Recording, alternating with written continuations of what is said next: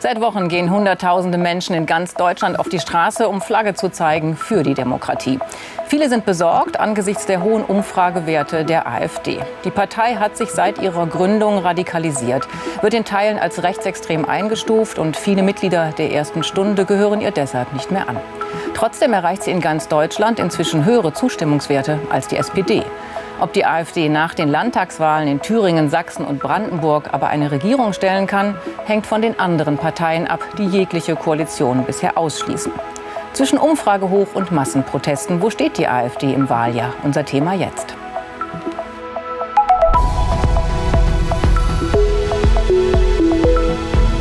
Phoenix-Runde.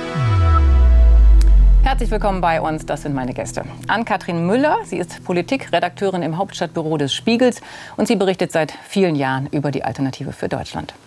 Ich begrüße Sebastian Fiedler von der SPD. Er ist Mitglied im Innenausschuss, seit 2021 im Bundestag und früher war er Vorsitzender des Bundes Deutscher Kriminalbeamter.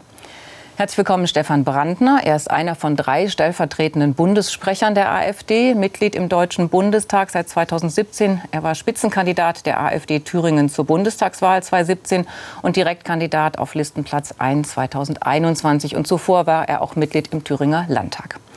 Herzlich willkommen, André Jorulmas. Er ist einer der Protagonisten aus der Dokumentation, die vor uns hier gelaufen ist, über die AfD-Aussteiger.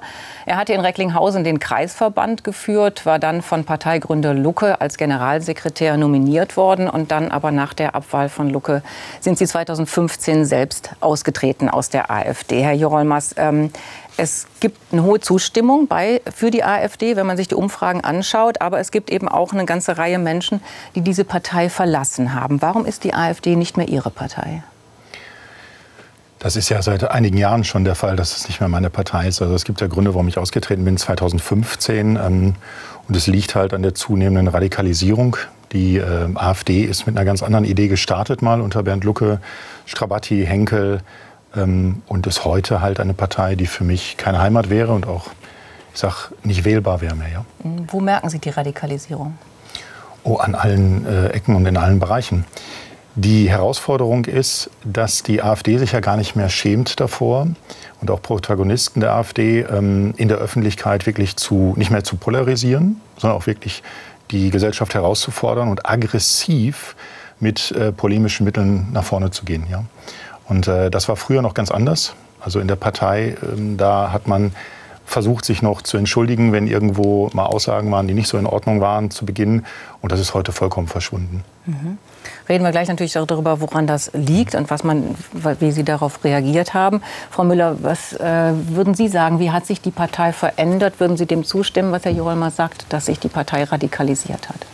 Also im Vergleich zu ganz zu Beginn auf jeden Fall, äh, zu 2015 auch noch mal. Äh, ich würde sagen, die letzten Jahre sehen wir eher, dass das, was schon lange die Mehrheit in der Partei sich einfach immer offener zeigt und tatsächlich äh, man sich da nicht mehr distanziert äh, von auch nur irgendetwas. Ähm, da gibt es nur ganz weniges, was da noch auf Kritik sozusagen stößt, beziehungsweise die Teile in der Partei, die noch Kritik an manchem äußern, haben einfach keine Relevanz mehr, haben keine Macht mehr, ähm, verlieren Abstimmungen und so weiter. Mhm. Herr Brandner, wenn Sie das hören, äh, was Herr Jurelmas sagt und auch andere in dieser Dokumentation, die wir gezeigt haben über die AfD-Aussteiger, da sagen eben viele, das ist nicht mehr die Partei, weil sie zu radikal geworden ist. Warum hat die Partei diesen Weg eingeschlagen? Ich kenne die, die, Dokumentation jetzt nicht. Also ich habe es nicht gesehen. Ich, wir haben gerade kurz darüber geredet. Aber diese, diese These, dieses Märchen von der Radikalisierung gibt es ja schon lange. Da ist aber überhaupt nichts dran. Und ich sage mal, Sie sind ja 2015 ausgetreten. Das heißt, ja da schon war schon angeblich so radikal, dass Sie es nicht mehr aushalten konnten. Ich habe dann gelesen, 2016 wollten Sie wieder eintreten. Da hat offenbar eine Deradikalisierung stattgefunden. Also so ganz klar über den Weg mit der AfD waren Sie sich offenbar nicht. Aber es macht nichts. Wir nehmen halt Themen auf, die ansonsten keine Partei aufnimmt. Das war 2013, 2014 war es die im Rahmen der Euro Euro-Krise, die Euro-Rettung, die Frage, dass also hunderte Milliarden deutsche Steuergelder ins Ausland geflossen sind. 2015 kam eine ganz andere Thematik, die auch kein anderer angesprochen hat, die Massenzuwanderung. Und inzwischen ist die Thematik halt mehr die soziale Frage und wirtschaftliche Themen, die wir zurzeit bearbeiten. Das hat mit Radikalisierung überhaupt nichts zu tun. Also Sie sagen, Ihre Partei ist überhaupt nicht radikaler geworden, Nein, obwohl sie in einigen Ländern als gesichert rechtsextrem gilt. Ja, wer, wer sagt das? Der Verfassungsschutz sagt das. Und der Verfassungsschutz ist dominiert von den Altparteien. Ist klar, dass die uns das heißt, loswerden Herr, wollen. Herr Brandner, Sie äh, akzeptieren akzeptieren den Verfassungsschutz nicht als eine demokratische Institution? Ja, überhaupt nicht. Was ist denn daran demokratisch am Verfassungsschutz? Das sind Ministerialbeamte, die abhängig sind von einem jeweiligen Parteipolitiker, der Innenminister ist. Der Verfassungsschutzpräsident von Thüringen wollte für die SPD in den Bundestag. Da sehen Sie mal, was den antreibt. Die wollen uns vernichten, die wollen uns platt machen. Das hat mit der eigentlichen Idee des Verfassungsschutzes, Deutschland, sage ich mal, zu verteidigen gegen aggressive Angriffe auf die freiheitlich-demokratische Grundordnung, überhaupt nichts zu tun. Also Vernichtungsfantasien gibt es ja eher bei der AfD und äh, man kann jetzt auch nicht sagen, dass bei jedem Landesamt für Verfassungsschutz alle fünf Jahre die Leute komplett ausgetauscht werden, oder? Also die Beamten bleiben ja. Also ich habe weder das eine noch das andere gesagt. Ja, aber wenn Sie sagen, es ist abhängig immer nur von dem, der in der Spitze steht, also da müsste man ja jeden Beamten dann da austauschen. Mhm. Ich habe über die Präsidenten gesprochen und über diejenigen, die sie anführen. Das Sie sind die haben jeweiligen über den Landesinnenminister. An sich gesprochen. Sie haben gesagt, dass Sie das als Institution, dass Sie das nicht so, So wie er aufgestellt ist, ist völlig indiskutabel. Ja, Herr Fiedler, würde ich gerne Sie zu hören. Sie erleben die AfD ja auch im Bundestag. Äh, einfach noch mal zurückzukommen, wie radikal ist die Partei aus Ihrer Ja, Sicht? aber äh, müssen Sie, Sie mir, ich muss diesen Unsinn, den ich Ja. ständig höre, auch im Bundestag natürlich einmal den äh, Menschen an den äh, Fernsehern erklären können. Das ist natürlich grober Unfug von vorne bis hinten. Zunächst einmal ist es so, dass da Beamtinnen und Beamte arbeiten, die ein Eid auf die Verfassung geschworen haben, so wie ich als Polizist in der Vergangenheit einmal. Die halten sich an Recht und Gesetz von morgens bis abends. Wenn ich einmal reden dürfte, ich hatte Sie, glaube ich, auch nicht unterbrochen gerade, Herr Brandner. Das macht er übrigens auch, weil Sie mich nach dem Bundestag gefragt haben. Dann kann ich das als Fußnote einpflegen. Herr Brandner ist einer derjenigen, die als Strategie sich zu eigen gemacht haben, sich vorne in die ersten Reihen seiner Fraktion zu lümmeln und die Rednerinnen und Redner, Also die vorne am Herr Brandner, stehen. Herr Brandner. Herr Brandner, der, Herr Brandner, wir sind hier nicht im Bundestag und hier sind klare Regeln und Herr Fiedler hat das Wort und Ja. wenn Sie das Wort haben, können Sie auch ausreden. Ja, er macht schön. das wunderbar, weil das wollte ich gerade erläutern, weil das macht er. Die Rednerinnen und Redner sind vorne am Rednerpult und wollen ihre Rede halten. Und Herr Brandner, Herr Baumann macht das auch und viele andere der Partei scheinen sich abgesprochen zu haben. Sie reden permanent rein, permanent. Den größten Unsinn, das spielt überhaupt gar keine Rolle in einer Tour. Da kommt es nur darauf an, die Redner aus dem Konzept zu bringen, so wie er das jetzt gerade schön wunderbar vorgeführt hat. Zurück zum Verfassungsschutz. Da arbeiten natürlich wie in anderen Behörden Beamtinnen und Beamte, das habe ich gerade schon gesagt, die halten sich an Recht und Gesetz von morgens bis abends. Das ist allen völlig klar. Aber was anderes ist noch entscheidend dafür, um dieses Märchen aufzulösen. All die Dinge, die der Verfassungsschutz erarbeitet hat, beklagt regelmäßig die AfD vor den Gerichten. Und die unabhängigen Gerichte, vielleicht sagt er uns gleich, die werden auch irgendwie parteipolitisch beeinflusst, entscheiden regelmäßig über die Feststellungen des Verfassungsschutzes. Tausende von Akten werden beispielsweise zum Verwaltungsgericht nach Köln getragen und werden dort überprüft. Und natürlich ist es deswegen richtig, dass sie in drei Ländern als rechtsextrem eingestuft ist. Und daran kann man auch erkennen, an vielen anderen Punkten, dass sie sich natürlich wahnsinnig radikalisiert hat. Sie ist eine Anti-Partei, eine vermeintliche Anti-Establishment-Partei. Und sie lehnt im Prinzip alle Institutionen, die wir so kennen, die drei Gewalten, aber auch die Presse natürlich ab. Und daran kann man erkennen, dass der Rechtsextremismus gar nicht nur wegen seiner schieren Größe, wegen der vielen Straftaten relevant und gefährlich ist, sondern weil er die Institutionen von innen heraus versucht auszuhöhlen und zu unterminieren. Das ist die große Gefahr. Trotzdem ist die AfD äh, anscheinend attraktiv für viele Bürgerinnen und Bürger, die sie wählen würden, wenn man sich die Um- Umfragewerte anschaut. Frau Müller, was ist Ihre Erklärung dafür, dass die Partei, die sich eigentlich radikalisiert hat, trotzdem äh, so viel Zustimmung bekommt? Also da gibt es viele verschiedene Gründe für. Die Ampel gibt nicht das allerbeste Bild kommuniziert nicht so gut. Die äh, Opposition, die CDU, CSU fallen leider darauf hinein, äh, jetzt auch rechtspopulistisch daherzureden. Aber was die AfD tatsächlich sehr erfolgreich und geschickt gemacht hat, ist eben schon zu Beginn, relativ äh, am Anfang, direkt bestimmte Narrative, also Erzählungen zu implementieren dass zum Beispiel die gesamte Medienlandschaft irgendwie linksgrün versifft sei, dass äh, die Parteien nur Eliten seien, dass die in der Regierung sich irgendwie die Taschen voll machen äh, und gegen das eigene Volk agieren würden.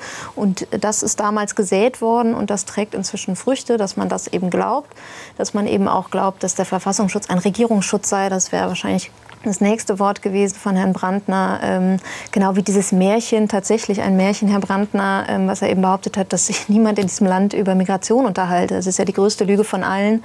Äh, über kein anderes Thema wird seit Jahren, Jahrzehnten so viel geredet und geschrieben und gesprochen. Ähm, also da sieht man einfach, dass es darum geht, die Bevölkerung, äh, eben Zweifel in der Bevölkerung zu säen gegen die demokratischen Institutionen. Trotzdem ist ja die Frage, warum, äh, warum sie dann trotzdem attraktiv ist. Herr Jorolmas, Sie haben in dieser Dokumentation auch gesagt, die AfD ist nicht wählbar. Und wenn, äh, und wenn sie wächst, ist sie in großen Teilen auch gefährlich für die Demokratie. Wie meinen Sie das? Ähm, eine, immer eine radikalisierende Energie ist eine Gefahr für die Demokratie. Und wir haben im Moment Herausforderungen, ähm, Nahostkonflikt, der Ukraine-Konflikt, wir haben äh, das Drohgebärden von China und Taiwan. Ähm, und da kommen wir in eine Situation, wo einfach Bürgerinnen und Bürger, ähm, glaube ich, auch nervös werden, vielleicht auch in Teilen ängstlich, sich auch mit der Politik nicht auseinandersetzen und natürlich auf Narrative dann reinfallen irgendwann oder darauf anspringen. Das Problem ist, also wenn, wenn Sie gerade sagen, die äh, Partei hat sich in den Jahren überhaupt nicht verändert in, in eine radikale Art und Weise, ist das genau ja das Beispiel, was ich meinte äh, mit der Ignoranz und dass man sich gar keine, äh, gar keine Mühe mehr macht, darüber zu sprechen. Ja? Also Sie, Brandner, ja allen voran nicht. Äh, wenn ich mir Zitate von Ihnen ansehe, dann wird einem ja ganz anders. Welche denn? Oh. Ja, so, so einige. Also ich glaube, irgendwo habe ich was gelesen von ähm, die ähm, typische Kleinfamilie. Ich glaube, da ging es um Migrationshintergrund, ist äh, Papa, Mama und zwei Ziegen. Und wenn sowas möglich ist, dass sowas gesagt wird und in einer Partei geduldet wird und man dann auch noch Sprecher ist, Stellvertretner, dann äh, halte ich das für eine große Gefahr. Ich sehe das aber genauso auch bei linksradikaler Politik. Das bedeutet, ähm, was vielen, glaube ich, nicht mehr klar ist, ist, dass rechte Politik in Ordnung ist und linke Politik in Ordnung ist in einer Demokratie. Aber wo Radikalität anfängt und aufhört, das wird einfach zu wenig besprochen. Mhm. Und äh, da kommt man dann irgendwann in einen Strudel, wo man dann radikale Ränder dann auch wählt ja, oder ja. wählbar macht.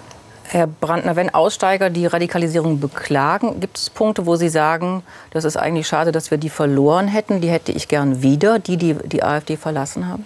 Ja, ein Punkt ist nochmal gerade, dass Sie auch hier Lügengeschichten aufsetzen. Dieses Zitat geistert seit Jahren durch die Gazetten. Es ist einfach falsch und erlogen und erstunken und erlogen. Und das wird immer wieder aufgegriffen und so geht es ja mit vielen Sachen. Ja, eine schreibt vom anderen ab und dann wird irgendwie verfestigt mal irgendeine so Lüge und das, das haftet dann so an. Gucken Sie sich meine Rede an, das war in Erfurt am Hauptbahnhof äh, im Bundestagswahlkampf. Gucken Sie zwei, drei Sätze weiter das Gegenteil sage ich. Im Gegenteil, genau das Gegenteil sage ich. Da sind Sie auch schon wieder reingefahren auf die Lügenmärchen.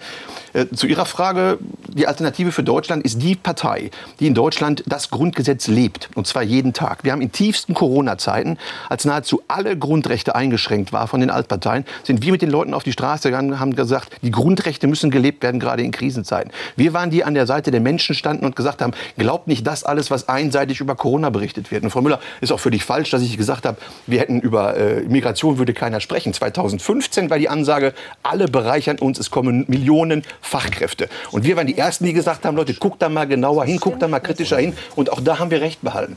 Wenn unsere Ansätze, wenn unsere Politikansätze rechtzeitig umgesetzt werden, dann würde ich wahrscheinlich gar nicht hier sitzen, weil die Alternative für Deutschland überflüssig wäre, weil in Deutschland eine vernünftige Politik gemacht werden worden wäre. Aber genau das Gegenteil ist der Fall. Sie verrennen sich immer weiter in demokratiefeindliche Ausgrenzung der Opposition, typisch, das war ja der Vorspann. Wo gehen denn bitte schon Regierungstruppen gegen die Opposition auf die Straße? Das ist doch keine gelebte Demo was meinen Sie Demokratie. Genau, was mein, was das ist, ist in totalitären Herr, Strukturen Brandner, ist das was der Fall. was meinen Sie genau mit Regierungstruppen? Ich meine damit, dass äh, durch eine Medienkampagne, durch eine Inszenierung dieses Potsdam-Treffens Lügen in die Welt gesetzt wurden, inzwischen ja offensichtliche Lügen. Korrektiv ist kilometerweit zurückgerudert. Nichts ist davon übergeblieben. Das, das Ganze wurde aufgegriffen vom öffentlich-rechtlichen Rundfunk, von der Regierung. Frau Faeser hat es jetzt genutzt, um so ein 13-Punkte-Programm zu schustern. Und dann wurden die Menschen aufgehetzt und auf die Straßen, äh, medial auf die Straßen getrieben. Und da sind viele auch dabei, die es vielleicht ernst meinen. Die sind aber wirklich Pinocchio-Lügen aufgesessen. Und das meine ich damit. Das zeichnet eine Demokratie nicht aus, dass die Regierung dazu aufruft, gegen die Opposition zu demonstrieren. Es gibt auch das Demonstrationsrecht ist für das Gegenteil. Die AfD ist nicht die einzige Oppositionspartei. Es gibt Doch. auch die CDU und naja. es gibt auch die Linke die im Bundestag. Äh, Frau Müller, vielleicht möchten Sie noch mal was dazu sagen, was, was Ihrer Meinung nach die Menschen bewogen hat oder wodurch diese Proteste so stark geworden sind und was diese, diese Berichterstattung über das Potsdamer Treffen ausgelöst hat? Also meine Erfahrung ist, dass es in den letzten Monaten schon auch vor der Korrektivrecherche eine wachsende Sorge im Land gab, eben über die steigenden Umfragen wohl wissend, dass eben Landtagswahlen sind, Kommunalwahlen in diesem Jahr sind, Europawahlen sind und ähm, dass eben klar war, dass ähm, sich viele Menschen eben ähm, zur AfD hingezogen fühlen auf irgendeine Art und Weise und ähm, dann eben zu Beginn des Jahres noch mal diese Recherche äh, rauskam, wo sich Korrektiv nicht komplett von distanziert, die auch nicht erstunken und erlogen ist. Herr Sellner sagt sein Remigrationskonzept in jede Kamera. Es gibt eine Kompaktkolumne die zufälligerweise gelöscht wurde, interessanterweise, nicht wahr? Also natürlich versucht man da auch zum Teil Herr zu verstecken. als Chef der Identitären Genau, Bewegung. der im Zentrum dieses Treffens stand äh, und da über Remigration geredet hat, ein rechtsextremer Kampfbegriff, wie man äh, Menschen mit Migrationshintergrund aus Deutschland loswerden will. Und ähm, Das ist völliger Unsinn. das, das haben Quatsch. Sie und. Ihre Kollegen aus äh, dem Bundesland, aus dem Sie zum Beispiel auch sind, Thüringen und aus den anderen Ostfraktionschefs, haben das nochmal bestätigt, was Remigrationskonzept für die AfD bedeutet. Steht in Ihrem Europawahlprogramm, es stand in der letzten das, was Sie Bundestagswahl. gesagt haben. Es geht darum, Menschen mit Migrationshintergrund, die entweder nicht geduldet sind oder die sogar geduldet sind oder auch sie unter Zwang, unter Druck äh, eben aus Deutschland zu befördern. Auch indem man die Gesetzeslage ändert, das ist mir schon klar. Aber deswegen ist es ja noch lange nicht rechtens, denn danach können solche Entscheidungen auch immer noch angegriffen werden. Ich würde gerne meinen Punkt zu Ende machen. Ähm, das kam dann noch mal oben drauf, dass Leute noch mal verstanden haben, welche Milieus sich eigentlich da so in Potsdam getroffen haben und dass es eben nicht nur die AfD ist, sondern auch die IB oder auch Teile der CDU. Und äh, das hat offensichtlich bei vielen Leuten noch mal was ausgelöst, weswegen sie dann eben äh, gesagt haben, bis hier und nicht weiter. Vielleicht dann noch mal zu diesem Thema Remigration. René Springer, AfD-Bundestagsabgeordneter, hat zu dieser Remigrationsdebatte gesagt, wir werden Ausländer in ihre Heimat zurückführen, millionenfach. Das ist kein Geheimplan, das ist ein Versprechen für mehr Sicherheit, für mehr Gerechtigkeit, für den Erhalt unserer Identität für Deutschland. Das besorgt anscheinend ja doch eine Menge Menschen, dass so zum Beispiel die katholische Bischofskonferenz heute auch klar gesagt hat, für Christen ist die AfD nicht wählbar. Ähm, Herr Fiedler, wie ist wie sollte man sich da, wie sollen, wollen Sie sich aufstellen, um der AfD da etwas entgegenzusetzen, die in Umfragewerten besser dasteht als Ihre Partei? Wir müssen bei solchen und anderen Gelegenheiten zunächst einmal deutlich machen, dass es nur ein weiteres Mosaikstein von vielen gewesen ist, von Dingen, die wir schon alle kannten. Wir konnten ja Grundsatzprogramme lesen. Wir können uns umgucken in den Reihen des Deutschen Bundestages, wie es mit der Rechtsstaatlichkeit so aussieht. Ausgerechnet der rechtspolitische Sprecher ist jemand, der sich als Staatsanwalt so rassistisch geäußert hat, dass die Gerichte gesagt haben, er darf nie wieder Staatsanwalt in Deutschland sein. Es finden sich in den Reihen verurteilte Gewalttäter. Es finden sich bei den Mitarbeitern Rechtsextreme der Identitären.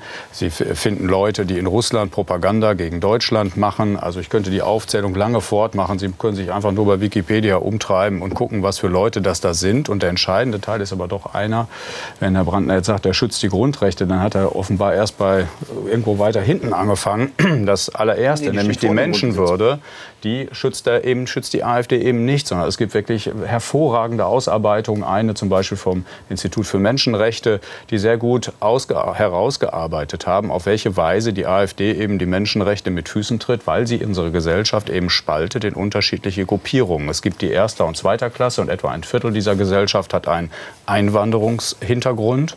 Und sie versuchen mit dem Begriff der Kultur, deutsche Kultur, im Prinzip meinen sie Rasse und schreiben Kultur und versuchen dann natürlich deutlich zu machen, dass es irgendwelche Umvolkungsideen, Bevölkerungsaustausch, das finden sie alles doch überall wieder. Und es ist äh, evident und klar, und das ist, ich wiederhole das nochmal, der Grund, dass wir Gott sei Dank gut arbeitende Inlandsnachrichtendienste haben, die diese Dinge alle zu Papier bringen. Seitenweise ist das eigentlich Trotzdem ziemlich schreckt es klar. Menschen nicht ab, zu sagen, ich gebe denen meine deswegen, Stimme. Deswegen, deswegen muss etwas weiteres hinzukommen. Das würde ich auch durchaus äh, kritisch sagen, auch selbstkritisch den äh, übrigen Parteien gegenüber. Ich glaube, das ist aber inzwischen anerkannt. Es reicht nicht aus, zu sagen, die sind rechtsextrem, sondern wir müssen sie zusätzlich noch an ihren teilweise abwegigen Inhalten stellen. Ich mache Ihnen nur ein kleines Beispiel, wenn ich darf, aus dem innenpolitischen Bereich, weil das eben mein Bereich ist. Sie müssten mal Polizistinnen und Polizisten und anderen aus den Sicherheitsbehörden erklären, dass es gut sei, aus der Europäischen Union auszusteigen. Dann wäre Europol eine der wichtigsten Agenturen im Sicherheitsbereich der Boden entzogen. Frontex wäre der Boden entzogen. Eurojust wäre der Boden entzogen. Wir brauchen eine europäische Staatsanwaltschaft. Die großen Bedrohungen, organisierte Kriminalität, Cyberkriminalität, können wir nur im internationalen und europäischen Verbund lösen. Die AfD will da aussteigen, will in die Mittel kürzen. Jeder, der von Sicherheit ein bisschen Ahnung hat, würde an diesem Beispiel erkennen, das ist eines von zahllosen Beispielen, dass ihre Inhalte wirklich nur für die Tonne sind und wirklich eine große Gefahr für uns bieten, in diesem Fall für die Sicherheit. Okay, trotzdem überzeugen Sie anscheinend nicht. Da würde ich gerne Herr Jerolmas noch mal mit in die Diskussion nehmen. Herr Jerolmas, wie sehr ist die Stärke der AfD begründet durch die Schwäche der Ampelregierung, die im Moment wenig Zustimmung findet? Ein Problem, das ich beim Umgang mit der AfD immer wieder erkenne, ist, dass ähm, vor allem, und äh, das hat leider die SPD auch unheimlich versäumt in den letzten Jahren, ähm, zu Beginn der Gründung, aber auch heute noch, ähm, so eine Form, ich glaube, Sie nennen das immer AfD-Bashing äh, in der AfD, betreibt. Das heißt, man geht auf die AfD, man sagt, das ist falsch und da sind Rechtsradikale und da sind Probleme, ähm, befasst sich aber nicht mit den eigenen hausgemachten Problemen. Die ähm, AfD äh, ist ja nicht entstanden nur aus der, der, den Gründungsmitgliedern, sondern ist ja auch ganz klar gestärkt worden durch ähm, Teile der, des Umgangs der Medien mit der AfD. Und ich glaube auch sehr durch den Umgang der, ähm, ich will das Wort, finde ich irgendwie unbequem, aber Altparteien mit der AfD. Man hat am Anfang gesagt, die werden ganz schnell wieder weg sein. Das waren die Runden, die es damals gab. Das ist eine Randerscheinung. Ähm, und das ist es eben nicht. Und solange wir äh, damit äh, nicht aufhören, die Fehler der AfD immer wieder nur anzuprangern alleine, ohne dass wir sagen, hey, auch wir haben Versäumnisse gemacht, äh, auch die Ampelregierung ganz besonders gerade, mhm. ähm, wird die AfD stärker. Ich will Ihnen zwei, drei Beispiele nennen, die ich ganz erschreckend fand in den letzten Wochen. Ich war Silvester in München und da hat ein italienischer Kellner, mit dem man abends ins Gespräch kam, plötzlich gesagt, na, ich darf hier oder ich gehe in Deutschland nicht wählen, ich darf es nicht, aber meine Frau, die darf wählen und der, die ist Deutsche und der werde ich empfehlen, dass sie die AfD wählt. Und dann haben wir geredet und dann sagte er, ich möchte nicht, dass ähm, eine Migration in dieses Land geht, die nicht gefordert wird, irgendwie äh, zu arbeiten oder nicht gefordert wird, was zu machen. Das war die Ansicht äh, dieses Kenners war gruselig. Gestern sagt mir ein Friseur in Recklinghausen eine ähnliche Aussage. Naja, nicht alles, was die AfD sagt, ist ja verkehrt. Und das heißt, die Sorge, die ich habe und die Frage, die sich die Parteien stellen müssen, ist, warum die AfD auch bei Menschen mit Migrationshintergrund mittlerweile eine Anziehungskraft bekommt. Weil deren Geschichten greifen. Sie dürfen nicht den Fehler machen und sie mit anderen Parteien sie vergleichen. Sie ist, eine, sie ist eine extremistische Partei, die versucht natürlich diese Erzählung, das muss man dazu noch sagen, das machen sie leider Gottes sehr, sehr gut im Bereich der Social Media, natürlich zu verbreiten. Diese Geschichten stimmen ja nicht. In Wahrheit wissen wir, brauchen wir, gibt unterschiedliche Schätzungen, anderthalb Millionen eigentlich Zuwanderung pro Jahr, um unseren Arbeitsmarkt zu befriedigen. Wir haben Höchststände im Bereich der Beschäftigung und ähnliches mehr. Diese Stories dringen nur leider nicht durch. Und das ist in der Tat ja. das Problem. Da ja, würde ich das zustimmen. Das wäre noch mal meine Frage an Sie, Herr Brandner. Sie sagen in Ihrem Programm, die, äh, bei der die Lösung der der AfD ist mehr Kinder statt Masseneinwanderung, äh, so heißt es in Ihrem Programm. Und Sie möchten halt eben weniger Einwanderung und äh, den Fachkräftemangel damit beseitigen. Wie wollen Sie das machen? Ja, zunächst mal muss ich ja auf diesen Unsinn eingehen, der jetzt, äh, ich müsste ja eigentlich die dreifache Redezeit haben. Es geht ja dreimal gegen mich und dann kriege ich ein paar Sekunden von Ihnen zugeteilt.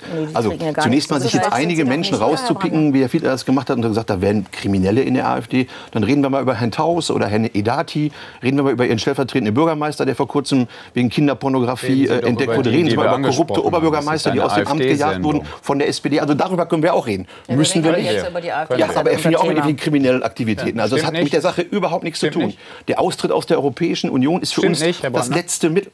Was stimmt nicht? Der Austritt Was ich gesagt habe, dass da, dass da vorbestrafte Leute bei Ihnen in den So was haben Sie erzählt. Ja, stimmt das nicht. Ja, gucken Sie Ihre Leute an. Da sind Kinderständer drin, okay. Kinderpornografen, also, korrupte Oberbürgermeister. Um die sollten Sie sich mal kümmern, nicht um unsere Problemfälle, die es möglicherweise auch gibt. Austritt aus der Europäischen Union ist offenes Geheimnis, dass wir der Europäischen Union kritisch gegenüberstehen, natürlich.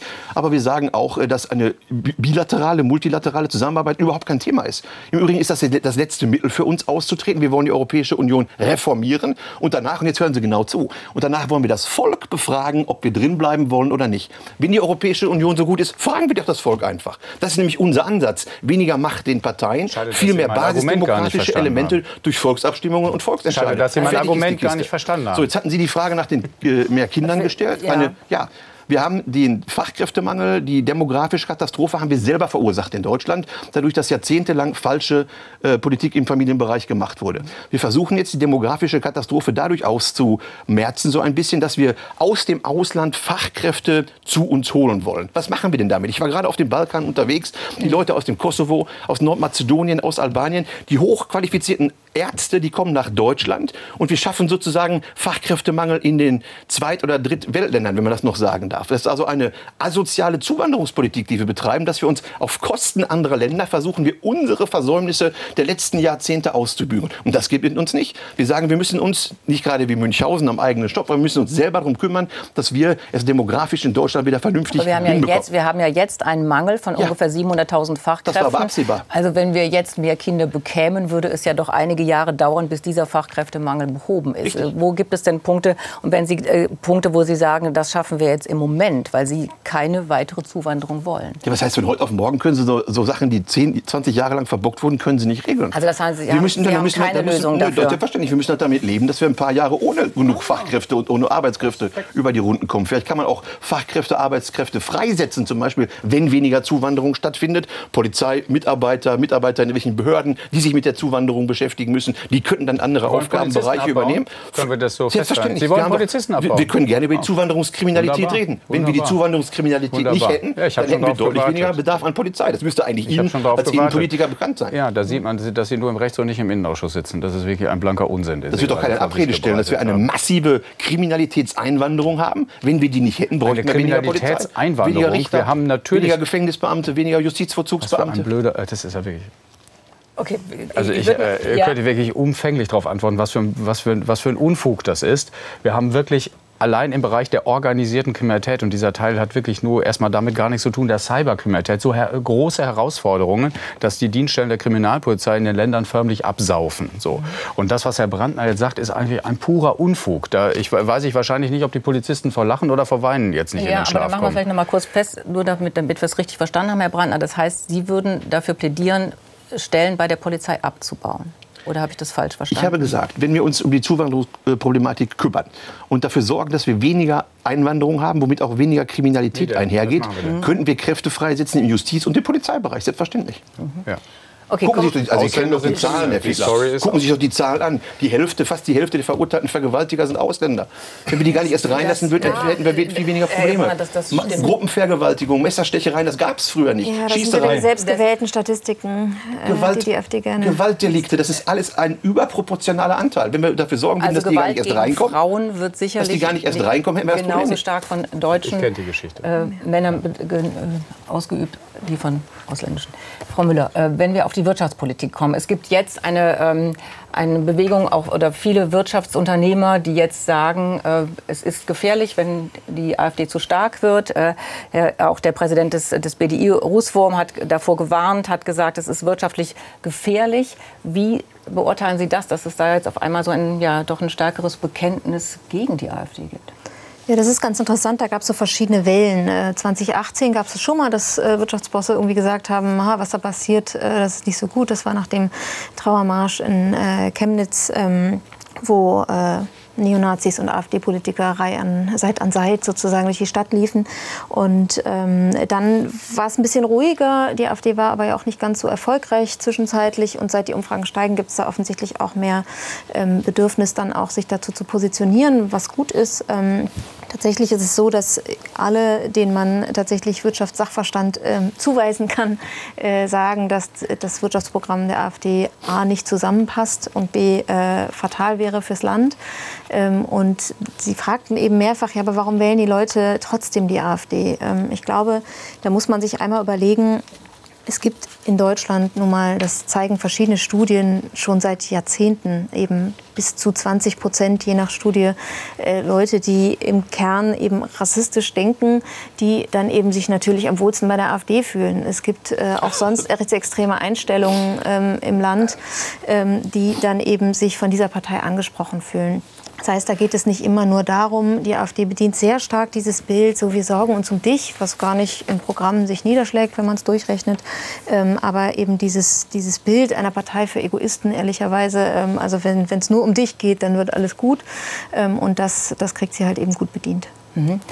Herr Brandner, es, äh, es fällt auf im Bundestag, Sie haben diverse, Sie kriegen viele Ordnungsrufe und auch bei der bei dem politischen Aschermittwoch jetzt, dass Sie ähm, sehr oft Frauen anderer Parteien verächtlich machen und einen Ton, ja, in einem Ton, ähm, der äh, bemerkenswert ist. Warum machen Sie das? Also das sind jetzt zwei Paar Schuhe. Äh, die Ordnungsrufe im Bundestag kann ich Ihnen erklären. Die Geschäftsordnung des Deutschen Bundestages sieht vor, dass jede Fraktion einen Vizepräsidenten des Deutschen Bundestags stellt. Uns wird seit sechs Jahren entgegen der Geschäftsordnung unter täglichem Bruch des selbstgesetzten Geschäftsordnungsrechts verweigert, einen eigenen äh, Bundestagsvizepräsidenten ähm, ins Präsidium zu entsenden. Das heißt, es sitzen nur von den anderen Parteien. Ist es das Recht, eine, ist es das Recht eine, äh, eine Vizepräsidentin zu, zu nominieren? Nein, nein, nein. Doch, auch die, auch die, auch die, auch die Grünen haben, es hat sehr lange gedauert, bis die Grünen ja, das kann alles sein. Gucken Sie in die Geschäftsordnung rein. Hatten. Jede Fraktion hat Anspruch auf einen Vizepräsidenten. So steht es dann nahezu wörtlich drin. So, ja, das erkläre ich ja gerade, wenn Sie mir nicht ins Wort gefallen wären. So, das heißt, Sie haben nur Vizepräsidenten und Präsidenten der anderen Parteien. Und die lassen natürlich die Wut ganz überwiegend an uns aus. Und nach dem Spruch, eine Krähe hackt der anderen kein Auge aus, agieren diese, weil die genau wissen, wenn der CDU-Vizepräsident dem Linken was gibt, dann wird der Linke sich mal irgendwann revanchieren. Daher kommt, dass wir natürlich von allen die Ordnungsrufe bekommen und die anderen unter sich da sehr mäßigend oder sehr gemäßigt miteinander umgehen. Kurze Frage, das in Thüringen, wie war das denn in das Thüringen? Ein, das ist der eine, war es genauso. In Thüringen haben wir ja auch exakt, ungefähr 80 Prozent der Ordnungsrufe äh, in Persona einkassiert. Und es gibt ja, das hat mit Ihnen also gar nichts zu tun. Das, hat, das, ja, das geht ja nicht nur um mich. Gucken Sie sich die anderen, Doch, gucken Sie Frau von Steuern Wir leiden alle darunter, Sie selbst dass unter sechs Jahre Bruch der Geschäftsordnung des Bundestages wir keinen Vizepräsidenten haben. So, ich soll mich jetzt frauenfeindlich geäußert haben. Sagen Moment mal, Sie haben auch äh, Frau Marquardt, die Bundestagsvizepräsidentin, als bemerkenswert dumme Vizepräsidentin bezeichnet. Sie hat daraufhin Strafanzeige erstattet. Ich frage mich einfach nur, warum dieser Ton so scharf ist von Ihnen immer. Also erstmal gibt es dumme, Men dumme Männer und dumme Frauen. Das hat jetzt mit Frau Marquardt, mit dem Geschlecht überhaupt nichts zu tun. Aber Sie haben sie, sie ja eine, so Ja, Sie hat eine dumme Äußerung vom Stapel gelassen. Haben Sie die da, worauf sich meine Äußerung bezieht? Ja, Sie Darauf, haben sie als bemerkenswert ja, dumme aber es bezieht sich doch auf Ihre Äußerungen sinngemäß, dass wir die größte Gefahr für die Demokratie wären. Das hat Frau Marquardt auf Twitter rausgehauen. Und da habe ich gesagt, das ist eine bemerkenswert dumme Äußerung von dieser Frau. Äußerung. Und dazu stehe ich auch. Das hat aber mit Frauenfeindlichkeit nichts zu tun. Wenn der Fiedler das gesagt hätte, hätte ich ihm Sie das haben genauso. über Frau Baerbock gesagt. ausgelassen, über Frau Lang ausgelassen, vor allen Dingen immer ja, was über heißt denn ausgelassen? ja sehr negativ was über die, die äußeren, über die Körperfülle von Frau Lang, über die blutleere äh, Gestalten, haben Sie zum Beispiel am Aschermittwoch gesagt. Sie sind aber die Moderatorin. Die Moderatorin sitzt da. Das ist eine Aschermittwochsrede. Und genauso, ich habe geschildert, ich habe geschildert, wie mir am Rednerpult äh, das Publikum äh, vorkommt, in das ich reingucke. Und da sitzen blutleere Politzombies, habe ich gesagt. In die, vertrocknete genau. Gestalten. Das hat mit Frauenfeindlichkeit nichts zu tun. Sie haben dann nur Frauennamen gesagt. Das ist Zufall. Nein, nein, nein. Doch, Doch. Frau Hasselmann ja, habe ich vielleicht Frauennamen. Vielleicht fielen mir da keine Männernamen ein. So, was habe ich bei Frau Baerbock, was soll da frauenfeindlich sein? Eine grüne Frau, die Sie haben über, die, über, über Frau Baerbocks Friseurrechnung gesprochen, über die Englischkenntnisse. All das es war, es war ja nur meine ja, Frage. Das sind doch Fakten. Frau Baerbock gibt im Monat 10.000 Euro Steuergeld für Frisuren aus. Das muss man den Leuten doch draußen mal erklären. Das sind 300 Euro am Tag. So viel haben manche Menschen draußen gar nicht im Monat zur Verfügung, was Frau Baerbock am Tag für ihre Frisur ausgibt. Das hat auch nichts mit Frauenfeindlichkeit zu tun. Das sind Fakten. Okay, dann Herr lassen Brandner, wir das. Ist es ja. Ihnen ey, nicht wirklich ein bisschen peinlich, hier irgendwie äh, die ganzen TikTok- und äh, Twitter-Highlights irgendwie jetzt hier aufzuführen? Ich werde doch gefragt, dann antworte Nee, danach wurden Sie jetzt nicht gefragt. Das haben Sie jetzt eingebracht mit den Frisuren. Nee, so. das war eine, also gucken Sie die Sendung an. Ich wurde danach gefragt, ich habe geantwortet. Darf ich jetzt meinen Punkt auch machen? Weiß ich nicht. Sie sind generell gerne frauenfeindlich. Sie suchen sich immer wieder Frauen raus, beleidigen die doppelt und dreifach. Sie müssen immer wieder über die äh, Figur von bestimmten Politikerinnen reden. Sie äh, machen das seit Jahr und Tag. Das ist eigentlich nichts Besonderes. Besonders interessant fand ich allerdings, dass Sie beim Aschermittwoch dann auch noch den weißen Frauen irgendwie besonders Prost sagen mussten. Das können Sie vielleicht auch noch mal erklären. Das kann ich Ihnen erklären. Das ist immer die Rede, wenn ich darf. Ja, natürlich. Ja, ist immer die Rede von den alten weißen Männern, die ja so immer so als das Schreckgespenst durch Deutschland getragen werden. Und dann wurden beim Aschermittwoch die alten weißen Männer gegrüßt von irgendeinem Redner. Und dann habe ich mich angeschlossen und habe gesagt, wir dürfen die Frauen nicht vergessen. Wir begrüßen auch die weißen Frauen. Wo ist da das Problem? Das war eine Reaktion oder die Fortsetzung einer Begrüßung von einem Vorredner. Mhm. Ja, andere Fragen Also ich, manchmal spinnen Sie auch wieder was zusammen, Frau Müller. Kann das sein? Ich, meine Frage so, war ja einfach, war, ein geschlossenes ja, Weltbild. Meine Frage ging in die Richtung, und deshalb die gebe ich jetzt an Herrn Joralmas, warum der Ton oft so aggressiv ist. Das haben Sie ganz am Anfang auch gesagt, dass es sich geändert hat. Wie erklären Sie sich das? Ähm, ich glaube, Sie wurden mal, Herr Brandner, bezeichnet äh, von jemandem als niveaulosester Hetzer der AfD. Ist das richtig? Ich glaube, niveaulosester Hetzer von nationalem Rang. Oder, oder, oder, so, so ähnlich. Mhm. Und das ist das, was sich äh, teilweise widerspiegelt in diesen Reden. Aber das Problem ist, dass viele ähm, Bürger diese sehr, sehr einfache, simple Sprache dann verstehen, aufnehmen und sagen, ja, das ist genau, ne, was, was ich auch denke oder im Kern. Und dann kommt dieses, nein, nicht alles, was die sagen, ist verkehrt. Und das ist diese große Gefahr, äh, die die AfD ähm, einnimmt. Und da hat sie einen unheimlich starken Platz in der Gesellschaft eingenommen, genau diese äh, Themen oder diese Sprache dann zu nutzen, um auf äh, Wählerstimmen zu gehen. Und wenn ich mich mal umhöre hier oder da, dann äh, ist das leider auch äh, das Thema, was die Leute sagen, ja, das kommt aber an. Ja, also TikTok, Sie haben es gerade angesprochen. Ich weiß nicht, wie stark der Einfluss der AfD über TikTok mittlerweile ist, aber mir schicken auch Leute Videos von AfD-Reden aus dem Kontext gezogen, äh, die dann erstmal gut klingen, wo man sagt, na endlich sagt einer das, ja. und dann guckt man sich den Kontext an und sieht, was für ein Unsinn das ist, was da gesagt wird von der Partei.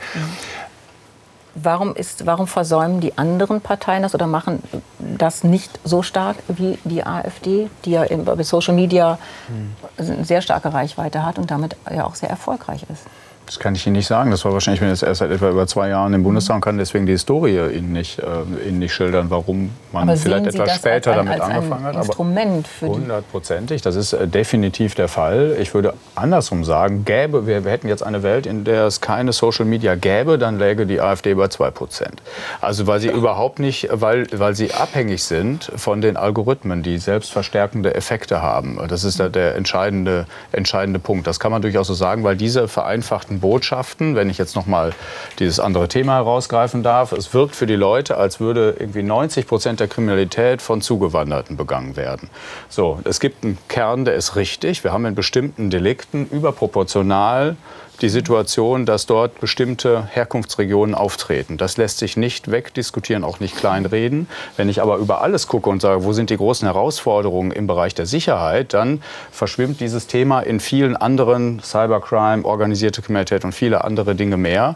Das wiederum kommt dann nicht zum Ausdruck. Also die Social Media sind äh, für den, für den Erfolg der AfD, glaube ich, von essentieller Bedeutung, weil natürlich auch dann Wahrheit und Lüge nicht mehr so relevant sind, weil sie sich ja eben untereinander selber verstärken stärken. Also weil man sich in seiner Blase bewegt und das macht es auch für die anderen Parteien sehr, sehr schwer, weil sie mit denjenigen, die sich dort informieren, die sich selbst ein geschlossenes Weltbild gegeben haben, gar nicht so richtig ins Gespräch kommen. Die glauben all das, was da ist. Sie kommen gar nicht zu dem, sie dringen zu dem Punkt gar nicht vor. Das sind persönliche äh, Erlebnisse, die ich da versuche äh, Ihnen zu schildern. Das ist so, äh, das ist eines der Probleme, was ich äh, für die, für das ich jetzt noch keine feste mhm. Lösung habe. Ich wünsche, würde mir wünschen, dass viele derjenigen, die diese Geschichten glauben, mit mir ins Gespräch kämen über die Dinge zu Europol und vielen anderen mehr. Würde ich Ihnen genau erklären, was für ein Unsinn das ist ist, was Sie da gerade gehört haben und wie gefährlich das für die Sicherheit ist.